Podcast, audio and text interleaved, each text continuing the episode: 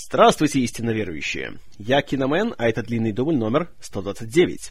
Сегодняшний наш фильм «Вспомнить все». 1990 года выпуска. Формально фильм является экранизацией рассказа Филиппа Киндреда Дика под названием «Мы можем вспомнить это для вас оптом», который впервые был опубликован в 1966 году.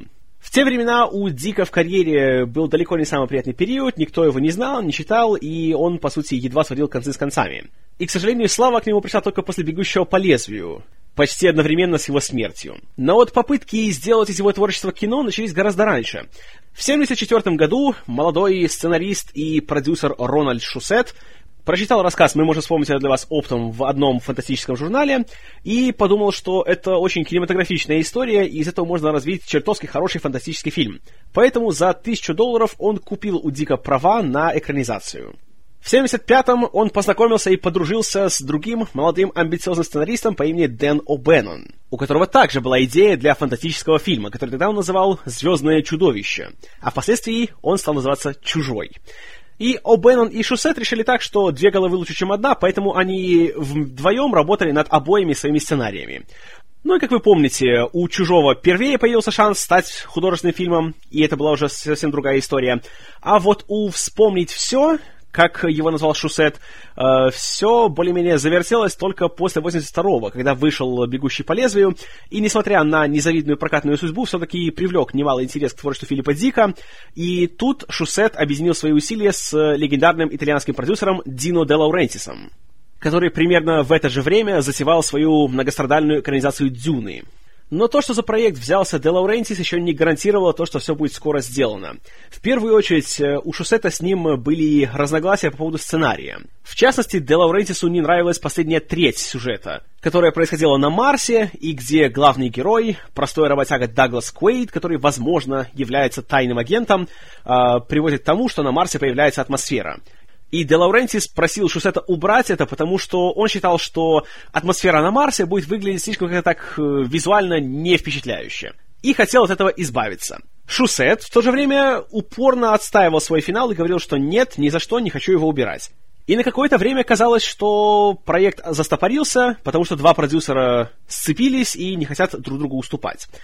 Но вскоре ситуация разрешилась в сторону Шусета, когда ему позвонил Де Лаурентис и сказал, что он э, говорил с британским режиссером Ричардом Рашем, э, который был номинантом на Оскар в 80-м за фильм «Трюкач», и сказал, что Раш в ответ на слова Де Лаурентиса о том, что финал нужно поменять, сказал, что «Дино, ты с ума сошел! Надо ставить как есть!» И после этого продюсер, конечно же, стал на сторону Шусета. С Рашем ничего не сложилось, и вскоре на его место пришел другой, молодой, подающий надежды кинематографист уже из Канады по имени Дэвид Кроненберг. Это был где-то 83-й, 4 где-то так. К тому времени Кроненберг уже снял, среди прочего, сканеров и видеодром. И первым делом, когда он взялся за вспомнить все, он э, стал переписывать сценарий. Он работал на проекте около года, успел э, приготовить некоторые концептуальные свои наброски, которые при желании можно найти в интернете, а также, по его словам, около 12 раз переписал сценарий. И с каждой новой версией все больше были трения между Кроненбергом и Шусетом. В конечном итоге между ними произошел уже ставший легендарным диалог, когда Шусет ему говорит «Что ты мне какую-то Филипп Диковщину пишешь?» А Кроненберг отвечает «Ну а разве это не то, что мы пытаемся сделать?» А Шусет говорит «Нет, мы делаем Индиану Джонса на Марсе!» И, в конце концов, из-за пресловутых творческих разногласий, Кроненберг послал их всех лесом и ушел на студию Fox делать «Муху», о которой в свое время я вам уже рассказывал. А тем временем у Де Лаурентиса и Шусета не было режиссера. Поэтому до 1988 года проект снова стоял и никуда не двигался. В конечном итоге Де Лаурентис все-таки договорился с австралийским режиссером Брюсом Беррисфордом, и съемки должны были проходить в Австралии, и на главную роль уже был взят Патрик Суэйзи, и даже уже началась постройка декораций, как вдруг компания Дино де Лаурентиса обанкротилась. И вспомнить все, снова развалился на части. Теперь вернемся на год раньше. Лето 87 -го года. На экраны выходит Робокоп Пола Верхувена, который, несмотря на неспокойное производство, становится хитом, собирает кучу денег и показывает, что Верхувен — это, понимаете ли, гигантский талант, и весь мир у его ног. Одним из больших почитателей таланта Верхувена и Робокопа в частности был Арнольд Шварценеггер, который вскоре после того, как увидел фильм, увидел Пола Верхувена за ужином в ресторане, подбежал к его столику, засыпал режиссера комплиментами и сказал, что они просто обязаны поработать вместе. Тем более, что будущий губернатор Калифорнии, как помните, был одним из ранних кандидатов на главную роль в Робокопе. Также э, Шварценеггер был знаком с Де Лаурентисом, потому что они вместе работали на фильмах о Конане. И, разумеется, когда Де Лаурентис еще разрабатывал «Вспомнить все», Шварценеггер тоже выражал интерес в этом фильме. Но на тот момент по сценарию главный герой был э, таким тихоней бухгалтером, и они посчитали, что все-таки Шварценеггер, он, конечно, человек харизматичный, но убедить зрителя в том, что он тихоня бухгалтер, будет трудно. Поэтому ему предпочитали на разных стадиях таких актеров, как э, тот же самый Патрик Суэйзи, или Ричард Драйфус, или даже Уильям Херт, которого хотел взять Дэвид Кроненберг. Но Шварценеггер все время помнил, что есть этот проект, и все время за ним следил. И когда он узнал в 88 году, что он распался и что Де Лауренти теперь не может его сделать, он пошел на студию Кэролко, или Королко, как ему больше нравится, хотя сооснователь студии Эндрю Вайна называет ее Кэролко. Но не суть. В общем, Шварценеггер только что работал на студии в фильме Уолтера Хилла «Красная жара», который вышел и имел не самый малый успех, и он решил, что это будет идеальным новым домом для «Вспомнить все». Поэтому он пошел к руководителям студии, Марио Касару и Эндрю Вайне, и начал пламенно убеждать их в том, что они должны купить права на этот сценарий, потому что это будет шикарно, это будет хит, он сыграет в нем главную роль, Верхувен должен быть режиссером, и это будет правильным решением для всех. Касар и Вайна не теряли время, и спустя пару часов после разговора с Арнольдом они позвонили Де Лаурентису и выкупили у него проект. А после этого, конечно же, подключился к делу Пол Верхувен, который привел с собой практически всю съемочную группу с Робокопа. Оператора-постановщика Йоста Вакано, художника-постановщика Уильяма Сендела и, что особенно важно, мастера по гриму и дизайнера Роба Ботина – Несмотря на то, что на съемках Робокопа отношения между ними были полной холодной войной, после того, как Верхувен и Ботин посмотрели Робокопа и увидели, как все хорошо получилось, они забыли о своих обидах и решили, что будут и дальше работать вместе. И более того, на «Вспомнить все», Верховен, уже зная, на что способен Ботин, не стал ставить ему никаких условий и дал ему полную свободу в плане дизайна мутантов и разработки гримовых спецэффектов. Продюсировать фильм снова взялся Рональд Шусет, а к нему еще подключился ветеран-продюсер с Кэролко по имени Баз Файтшанс, который, кстати, тоже работал со Шварценеггером на Конане Варваре, а также продюсировал такие вещи, как «Красный рассвет» и трилогия о Рэмбо. И был еще один немаловажный новый участник съемочной группы. Вместо Бейзела Полидуриса, который писал музыку к Робокопу, в этот раз композитором был Джерри Голдсмит — куда более именитый и опытный человек, который к тому времени уже написал музыку к «Планете обезьян», «Омену», «Чужому» и трилогии о Рэмбо. Хотя, что интересно, э, по собственному признанию, Голдсмит писал музыку к «Вспомнить все», вдохновляясь музыкой того же Бейзела Полидуриса, только уже к Конану Варвару. Так что даешь преемственность. На момент съемок «Вспомнить все» обещал быть одним из самых дорогих проектов в истории кино, и его производственный бюджет составлял что-то около 60 миллионов долларов. И для того, чтобы он не вышел сильно из-под контроля, проводить съемки было решено в Мексике, что было бы дешевле. И плюс э, в Мексике Верхувину и Шусету особенно понравилась местная архитектура в стиле под названием «Новый брутализм», когда здания делались в такой очень грубом виде, сплошные блоки, монолиты и прямые углы что не только идеально передавало в видении Верхувина атмосферу фильма, но еще и хорошо сочеталось с э, внешним видом главного героя. Что касается других актеров, то здесь у создателей не было больших денег на больших звезд, поэтому решили взять э, не самых известных людей, особенно на женские роли.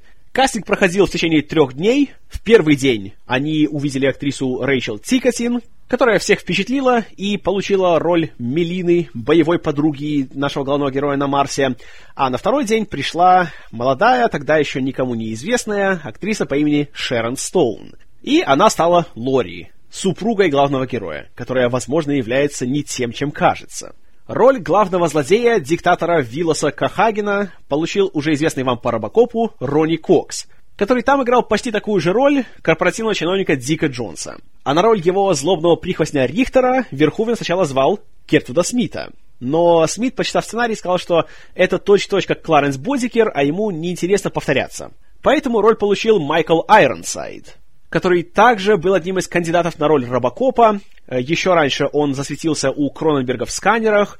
Ну а последние 10 лет он хорошо знаком геймерам, потому что его голосом говорит Сэм Фишер в серии игр Splinter Cell. Что касается съемок, которые проходили целиком и полностью в Мексике в 89-м, то атмосфера как раз, на удивление, была очень дружелюбной.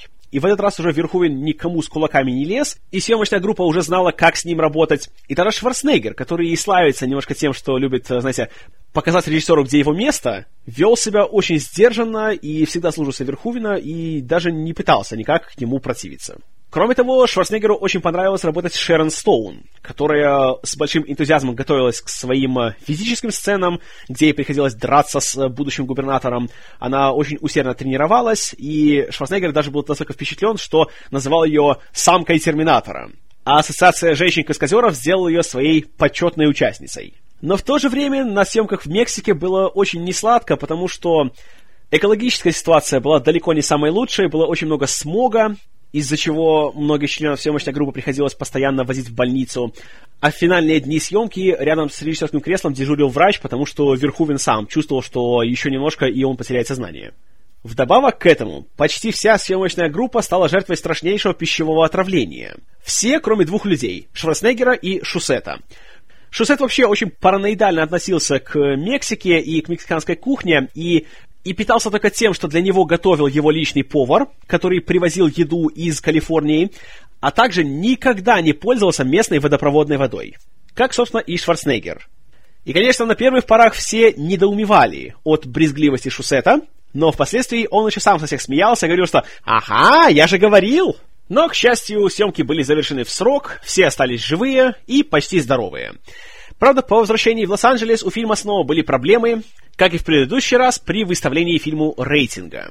Как обычно, Верховен выкрутил регулятор насилия до 11, и рейтинговая комиссия присвоила «Вспомнить все» самый жесткий порнографический рейтинг X. Поэтому большинство экшн-сцен пришлось перемонтировать, и тут помогло то, что они снимались, как правило, двумя, а то и тремя камерами, и просто были вставлены альтернативные углы съемок, на которых не были показаны самые смачные кровавые детали. Таким образом, фильм получил себе рейтинг R, а по мнению многих очевидцев, финальная версия получилась даже что-то более жесткой, чем оригинальная. Потому что то, что ты сам себе додумаешь, всегда страшнее, чем то, что ты видишь. В прокат «Вспомнить все» вышел в июне 90-го года и прошел на ура. Суммарные мировые сборы составили более 260 миллионов долларов, и таким образом он стал одним из главных хитов года. Отзывы, на удивление, также были очень положительными. Хотя фильмы со Шварценеггером обычно ими не балуют. А спустя год на церемонии раздачи наград киноакадемии мастера по спецэффектам Алекс Функе, Эрик Бревик, Тим Магаверн и Роб Ботин получили Оскар за особое достижение в области спецэффектов. Ну а за последующие два с лишним десятилетия «Вспомнить все» обрел гигантскую популярность, стал называться одним из лучших фильмов с Шварценеггером, одним из лучших фильмов Верхувена, а в этом году выходит на экраны его ремейк. Но это уже другая история. Что касается оригинального фильма, то я впервые посмотрел его, наверное, как и большинство слушателей, где-то в середине 90-х, когда показывали его по телевидению. Правда, зря это сделал тогда, потому что мне было, по-моему, лет 8, когда смотрел его впервые.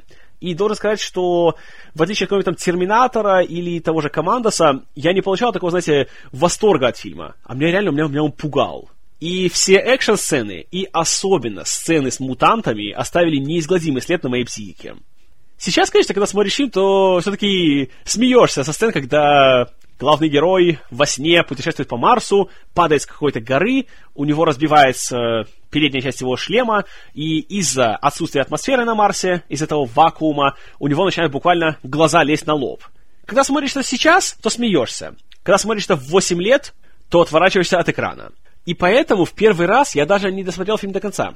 Но вот уже спустя энное количество лет, когда я уже в более, скажем так, зрелом возрасте его пересматривал, тогда, конечно, он смотрится совершенно иначе, и уже тогда можно оценить его по достоинству. А оценить тут есть что.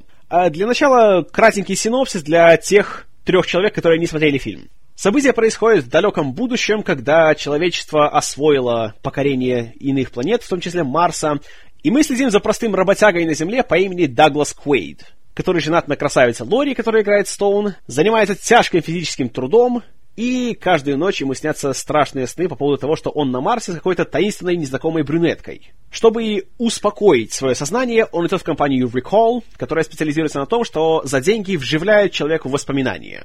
И Куэйд оформляет заказ на то, чтобы ему вживили в голову целый сюжет о том, что он тайный агент, который спасает Марс от злого диктатора и дает марсианским мутантам светлое будущее. Но во время процедуры все идет не так, как должно, и вдруг оказывается, что сны Куэйда были не с нами. И он на самом деле является тайным агентом, и они его разоблачили. И вдруг оказывается, что все не то, чем кажется. И даже любящая жена Куэйда никакая ему не жена — и вдруг за ним начинают гоняться всякие непонятные злодеи под началом Рихтера, которого играет Майкл Айронсайд, и, ко всему прочему, Куэйт находит какой-то чемодан, в котором есть деньги, фальшивые документы и таинственное послание от него самого, которое говорит, что он — это не он, и он должен отправиться на Марс, что он и делает. На Марсе Куэйт узнает, что он там уже бывал раньше, и он активно сотрудничал с местным движением сопротивления против корпоративной диктатуры Кохагена и Куэйт решает во что бы то ни стало узнать, что есть правда, а что нет, и для этого ему нужно добраться до руководителя повстанцев по имени Куато. Но попутно все оказывается снова не тем, чем кажется, и неясно. На самом ли деле Куэйт такая невинная овечка, которой он кажется? Или же он часть зловредного плана Кохагена по устранению сопротивления? Вот в этом примерно заключается главная интрига фильма. И да, я тоже заметил, что синопсис не такой уж кратенький. Но в этом вот интересная особенность фильма. В нем, на самом деле, куча событий, он очень плотный в плане своего сюжета, при том, что реально от оригинального рассказа Дика осталось процентов, наверное, 10. Потому что там реально экшена практически не было, и события происходили в двух помещениях и одном такси. И все было на земле. Поэтому все, что происходит после того, как Квейт приходит в компанию и просит, чтобы ему вживили воспоминания, это уже стопроцентная придумка кинематографистов. Так что если вы по тем или иным причинам ожидаете вспомнить все такого же философско-интеллектуального наполнения, как и «Бегущего по лезвию», то, конечно, вы будете разочарованы. Но в то же время и не скажешь, что фильм глупый. Он как раз очень даже хорош. И он смотрится как такой очень э, запутанный, очень затягивающий э, шпионский триллер. И на пути к финалу происходит куча всяких шокирующих поворотов, которые, на удивление, логичны. И никогда не возникает такое чувство, что у тебя просто вытягивает ковер из-под ног, лишь бы его вытянуть. И да, конечно, все герои в фильме, они, можно сказать, есть вот черные, есть белые. Есть вот наш замечательный и благородный герой, который играет Шварценеггер, а вот есть наши мерзкие злодеи. И такие мерзкие-мерзкие. Особенно Рихтер, которого играет Айронсайд. Ну, такой противный, такой вот просто на физиономии написано, что он сволочь. Он за весь фильм реально делает больше выстрелов, чем проговаривает слов. И если Ронни Кокс, по сути, играет точно того же злодея, что он играл в Робокопе, то Рихтер, конечно, до Кларенса Бодикера не дотягивает. И понятно, почему Кертвуд Смит отказался от этой роли. Но Айронсайд, тем не менее, все равно впечатляет просто своей такой грубостью, своей такой именно жесткостью. У него герой, который абсолютно не стесняется в публичных местах открывать стрельбу, палить по всему, что видит, потому что есть шанс того, что там может быть Куэйт, и он может в него попасть. И перестрелки, особенно в первой половине фильма, откровенно говоря, немножко так ставят в тупик потому что думаешь, что большой голливудский фильм, который должен быть политкорректным, а тут, по сути, десятками убивают ничего не повинных э, обычных гражданских лиц, и даже есть момент, где Куэйд, наш как бы герой, человек, которого мы должны вот ставить себе в пример, за него должны болеть, он хватает случайного прохожего и использует его как живой щит. Я не представляю, как вот в наше время такое можно сделать за большие деньги от большой студии. Поразительный результат. И в целом весь экшен в фильме очень насильственный. И не зря у фильма довольно жесткий возрастной рейтинг, потому что если смотришь такое в детстве, то хочешь не хочешь, это оставит э, очень нехорошие психические травмы. А если смотришь уже, когда ты чуть повзрослее, то понимаешь, что ну так в жизни не бывает, вот чтобы настолько было все кроваво. Потому что тут получается так, что в человека стреляют из пистолета, а кровь и мясо летят во все стороны так, как будто по нему жахнули из гаубицы. И это, опять же, часть стиля Верхувина. Он всегда говорит, что эти сцены не должны восприниматься всерьез, что он специально их делает настолько мультяшными, чтобы люди видели, что это не претендует на какой-либо реализм, и это просто кино, и тут не надо так сильно брать в голову все это насилие. Но, конечно же, картинка все еще очень жуткая получается.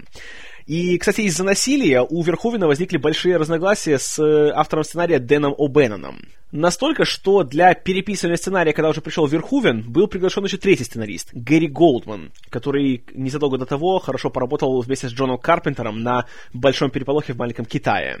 Да и в целом у фильма на протяжении его длительной истории создания была куча сценаристов. По словам Шусета, было что-то около 40 разных версий сценария, но, несмотря на все это, фильм смотрится очень цельно и очень так э, внятно и сжато.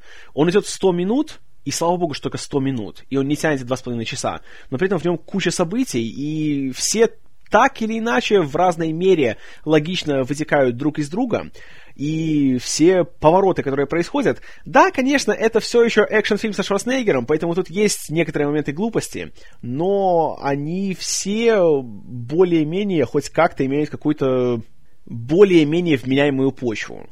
Хотя, конечно, я уверен, что если бы Филипп Дик увидел, что сделали с его маленьким таким камерным интеллектуальным рассказом э, большие киношники, то, наверное, он бы долго плевался и зарекся бы больше никому не продавать права на свои произведения. Потому что, конечно, тут никакой философии, никакого супер большого экзистенциализма нет и в помине. Хотя в то же время э, есть такой забавный элемент сюжета. И именно на него делал большой упор Верхувен. Э, тот мотив, что события, которые происходят с Квейдом, после его визита в компанию Recall и все, что происходит на Марсе, является ли это правдой или же это вживленная фантазия Куэйда. И по словам Верхувина, он специально делал упор на это и вставлял в фильм кучу всяких разных таких подсказок, которые могут э, заставить зрителя подумать, что все это может быть неправдой.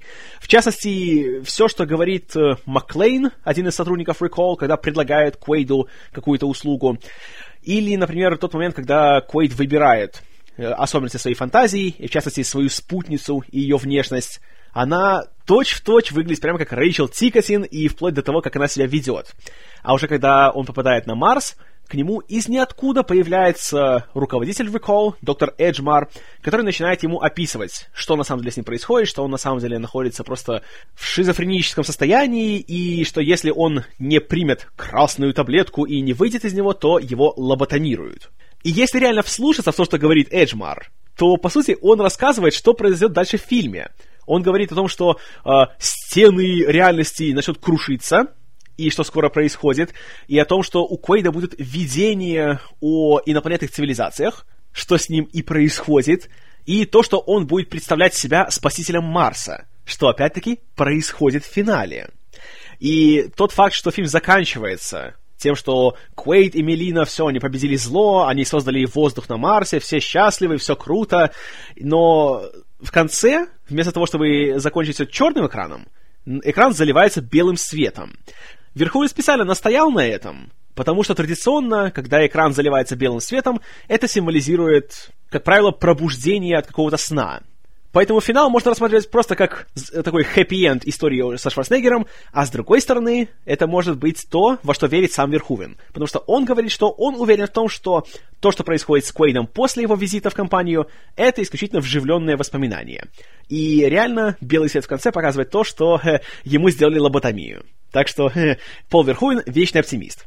Так что вся эта тема про упал волчок или нет, Верхувен все это прошел на 20 лет раньше. Но в то же время, если не хочется заморачиваться всякими там типа философскими вопросами, то фильм прекрасно срабатывает как э, такой простой, прямолинейный, зубодробительный экшен. И на фоне фильма Шварценеггера он выделяется, как я уже говорил, очень даже внятным сценарием, в котором практически почти то и нету таких его классических каламбуров, конечно, кроме одного.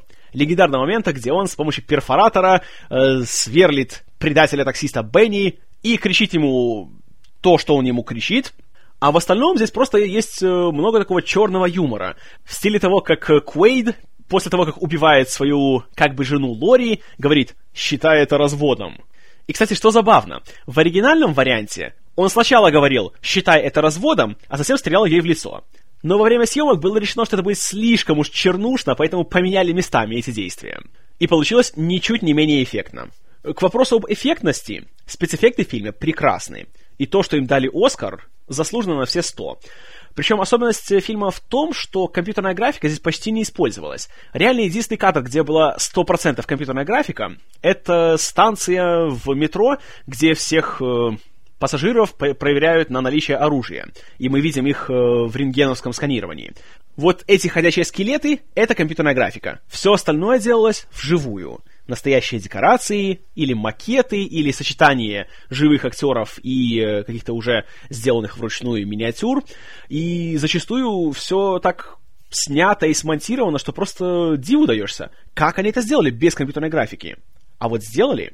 И тут, конечно же, нельзя не преклониться перед Эриком Брейвигом и его командой, а также еще перед режиссером монтажа Фрэнком Уриосте, который также вернулся сюда после Робокопа, э, который все настолько грамотно склеил, что хочешь не хочешь, а швов не заметишь. Хотя, конечно, есть некоторые моменты, которые чуточку состарились. И тут э, больше всего это видно в самых таких сценах, в которых больше всего грим используется. Особенно моменты, когда кто-то попадает в марсианскую, тогда еще вакуумную атмосферу, и у него начинают, опять же, лезть глаза на лоб. Тогда, конечно, видно, что это не настоящий Шварценеггер, и это не настоящий Ронни Кокс, и это резиновый макет, у которого специально сделан такой гигантский язык, гигантские глаза, которые вот начинают наливаться кровью и вылазить из орбит. Но с другой стороны, такие эффекты, их как ни делай, они все равно будут выглядеть фальшиво, потому что понимаешь, что живой человек так сделать не может. И, что еще идет на руку этим эффектам, режиссер понимает, что они выглядят не на 100% фотореалистично, поэтому он так уже сильно на них не акцентирует внимание. И когда нужно, называется, обрезать кадр, он его обрезает. Поэтому тут, на мой взгляд, все очень эффектно, очень мощно. И даже осознавая, что это резиновые манекены, все равно, даже сейчас, когда я пересматривал фильм, знаете, передергивало хорошенько так, когда видел вот эти вот страшные адские мучения. А вот что касается мутантов в фильме, то вот они не состарились ни на секунду. Они, во-первых, в плане своего дизайна очень впечатляют. Очень. И нет, тут дело не только в легендарной проститутке с тройным бюстом. А в целом все выглядит очень так, как-то так осязаемо, что ли. И веришь в то, что вот из-за проблем с воздухом так или иначе, на протяжении многих лет у этих людей выработались всякие такие вот уродующие мутации. И еще к вопросу о мутантах. Посмотрите внимательно на человека, который ошивается в этом борделе, где работает Мелина, мутанта по имени Тони, у которого один глаз и гигантская вагина на лице. И это особенно важно для фанатов сериала «Во все тяжкие». Его играет Дин Норрис, который Хэнк Шрейдер, о, да. Так что, видите, и у оригинала, и у ремейка «Вспомнить все» есть кто-то из сериала. Ну и, конечно, самый, наверное, впечатляющий момент в плане грима и в плане эффектов Роба Бутина — это предводитель повстанцев по имени Куато, которого никто не может найти, потому что никто не знает, как он выглядит. И когда мы видим, почему, то я вам скажу честно, когда я смотрел фильм в первый раз, на сцене его появления и разговора с Квейдом я фильм просто выключил и перестал смотреть. И досмотрел я его только спустя несколько лет, потому что реально меня просто... И признаюсь честно, даже сейчас, когда я его пересматривал, очень так, было так жутко на него смотреть. Вот настолько как-то вот... Хотя, опять же, умом понимая, что он не настоящий, это кукла. Но вот так она сделана, так анимирована, так ее, как где нужно, полили всякими блестящими жидкостями, и так правильно ее осветили, что хочешь не хочешь, а поверишь в то, что вот-вот такой вот мутант может быть на самом деле. Потрясающая работа. Ну и, конечно, его это «Квейд, запусти реактор», это прекрасно. Вообще сценарий, мне, я просто в восторге от всех таких маленьких таких фразочек, которые хочешь не хочешь, а запомнишь. Моя, наверное, любимая, это уже ближе к финалу, когда э, Квейт и Мелина бегут к этому самому марсианскому реактору, чтобы его запустить, и за ними гонятся силы Кохагена вместе с Рихтером, и у Квейда есть э, его голографический аппарат, который позволяет ему всех обманывать. И сначала казалось, они его нашли, они его расстреляли, а это голограмма. Если во второй раз, когда снова его видят, он стоит и кричит так «Ха-ха-ха! Вы думаете, это настоящий Квейд?» Так и есть. И он их всех перестреливает. Прекрасно. Жестко, смешно и просто чертовски зрелищно. И вот благодаря таким вот маленьким моментам, такого юмора, пусть и черного-причерного, насилие в фильме смотрится как-то гораздо спокойнее его воспринимаешь. По крайней мере, уже когда находишься в правильном возрасте. Но при этом, как и в прошлый раз, как и в Робокопе, Верховен знает, когда насилие должно быть э, юмористичным, если позволите, а когда должно быть таким, что реально это становится жутко. И, например, когда силы Кохагена находят Квейда и Куато, и последнего убивают выстрелом в голову, нам показывают все это крупным планом. И тут как-то, знаете, так не до смеха становится.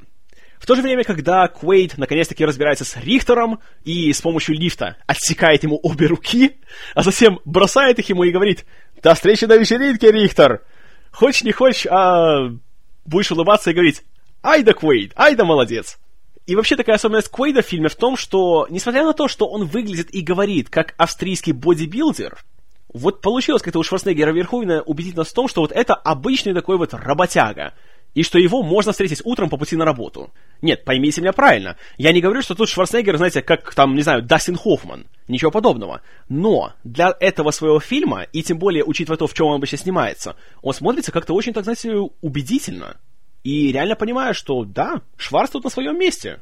Как на своем месте и все остальные. Э, здесь нет такого актера, который халтурит. Хороши все. Ронни Кокс и Майкл Айронсайд создают очень таких ярких, запоминающих злодеев, а Шерон Стоун так и вовсе прекрасно, причем во всех сценах, как таких более, как бы, спокойных и бытовых, так и в моментах, когда ей нужно драться со Шварценеггером. Причем вот тоже, спасибо Верховину за то, что не постеснялся показать на такой кадр, что как Лори, которая такая маленькая и тощая, как она будет драться со Шварцем? Разумеется, бить его по яйцам. И это смотрится одновременно смешно и логично. Ну и, конечно, я уж молчу о том, что Шерон Стоун в 90-м году, это, это да, товарищи, да. И понятно, почему спустя два года Верховен позвал ее в основной инстинкт. О да. Ну, в целом, конечно же, я могу еще очень долго расплываться фильмом в комплиментах и говорить, какой он классный, знаете, бодрый, захватывающий, это один из лучших фильмов со Шварценеггером. Конечно, у него есть минусы, но как-то очень не хочется их искать. Э, наверное, самое главное из них, конечно, был бы сценарий, которому все-таки далеко до всех э, скрытых слоев Робокопа.